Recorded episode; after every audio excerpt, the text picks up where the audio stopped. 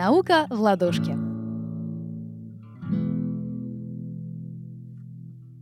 Всем привет, с вами Владислава Сухановская. И сегодня я расскажу вам о Second Hand Smoke. Так называют в английском пассивное курение.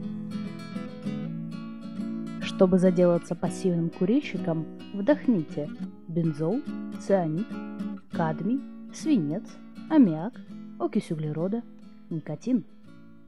По данным ВОЗ, более 50% детей во всем мире подвергаются пассивному курению дома. У некурящих, подвергающихся пассивному курению, повышенные риски развития рака легких. Если человек пассивно курит на работе, риск вырастает на 16-19%.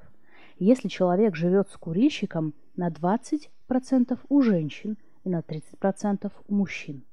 Болезни сердца и астма также развиваются у пассивных курильщиков не просто так. Подкаст не является пропагандой курения. Пропаганда заботы о других. С вами была Владислава Сухановская.